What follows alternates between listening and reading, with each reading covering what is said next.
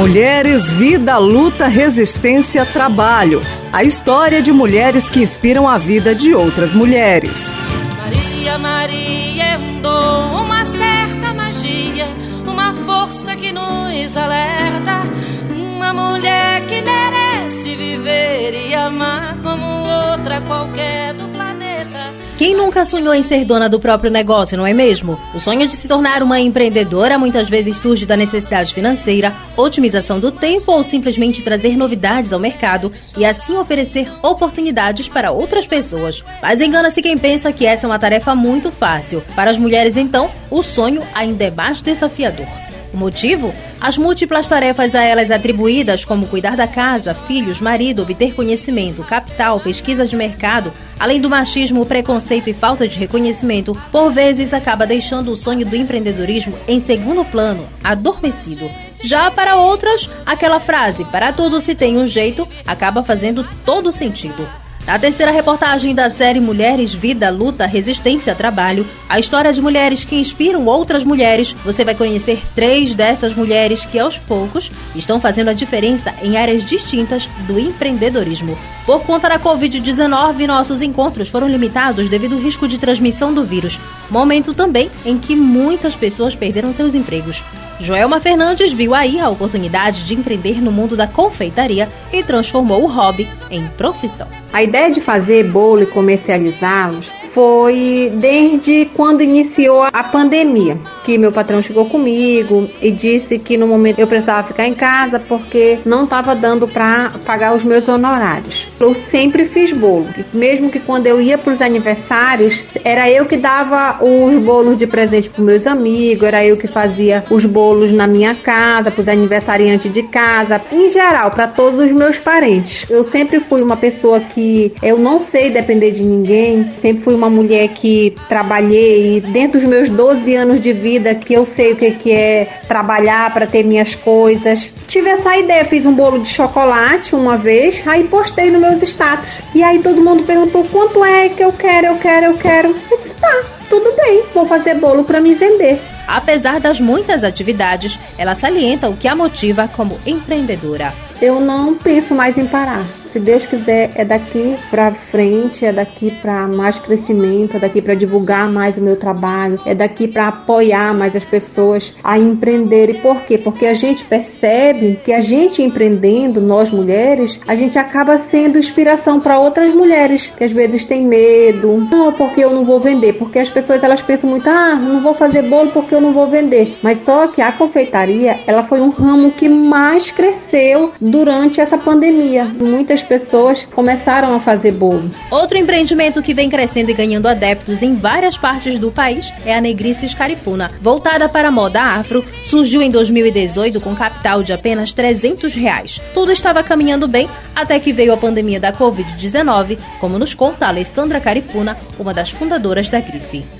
Iniciamos o nosso negócio com 300 reais e muita vontade de empreender. Tínhamos a ideia em mente e a oportunidade apareceu quando um amigo, Luiz Fernando, trouxe os tecidos da África para vender em Santarém. A Negreza de Caripuna nasceu em 2018. Os vestidos eram novidades, pois somos a primeira grife de moda afro da região. Quando estávamos aumentando as vendas em 2019, tínhamos aparecido na mídia, tudo caminhando para dar certo, veio a pandemia em 2020. As nossas vendas caíram bastante, ficamos sem saber o que fazer. Após muitas reflexões e conversas, redirecionamos nossa produção para a confecção de máscaras de tecido de, de proteção contra a Covid-19. Foi a virada de chave para não fecharmos as portas. Fizemos da dificuldade um momento de solidariedade também, pois além de vender as máscaras, fizemos uma campanha de doação para as pessoas em situação de vulnerabilidade. Ser mulher, negra, mãe, esposa e empreendedora na região amazônica e ainda combater o racismo estrutural não é uma tarefa nada fácil. Os desafios são diários para se manter no mercado, atrair novos clientes e firmar a missão de trazer vida através do colorido das roupas confeccionadas em tecidos africanos. Ao ver suas peças comercializadas em outros estados, Caripuna se emociona ao lembrar que, mesmo diante das dificuldades, seu empreendimento vem adentrando novos espaços. Me sinto muito orgulhosa dessa trajetória.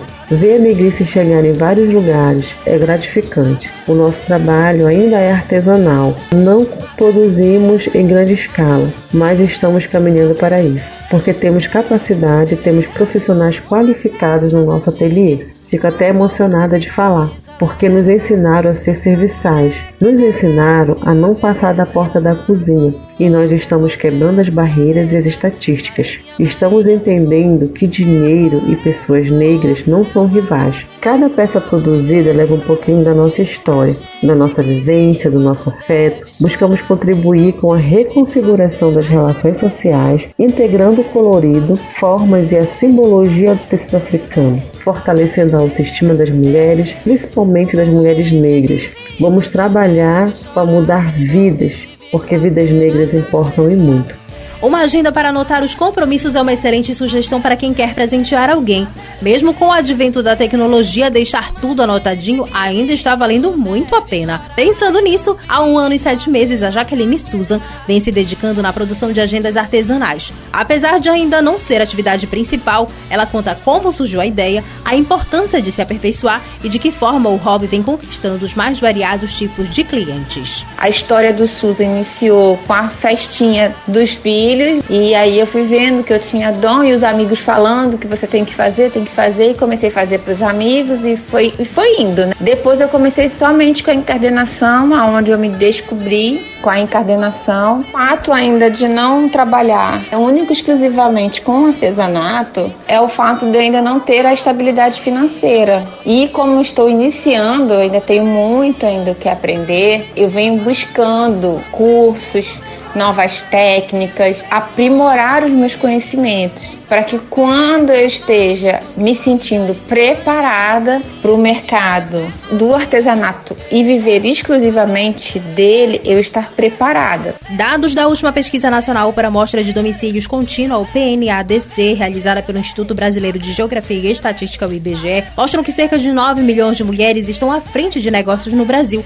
e que em 2018 elas já eram 34% dos donos de negócio. Relatos como o da Joelma, Alessandra e Jaqueline fortalecem a rede de apoio para que mais mulheres se tornem donas de suas empresas. Contudo, preconceito, dupla ou tripla jornada e autoconfiança ainda são os principais desafios. Ou seja, o medo de falhar nesse meio as deixam aterrorizadas. Mas lembrem-se, fracassar faz parte, desistir não. E na reportagem de amanhã, Dia Internacional da Mulher, você vai conhecer a relação da mulher com a igreja. É a cor, é o suor, é uma dor.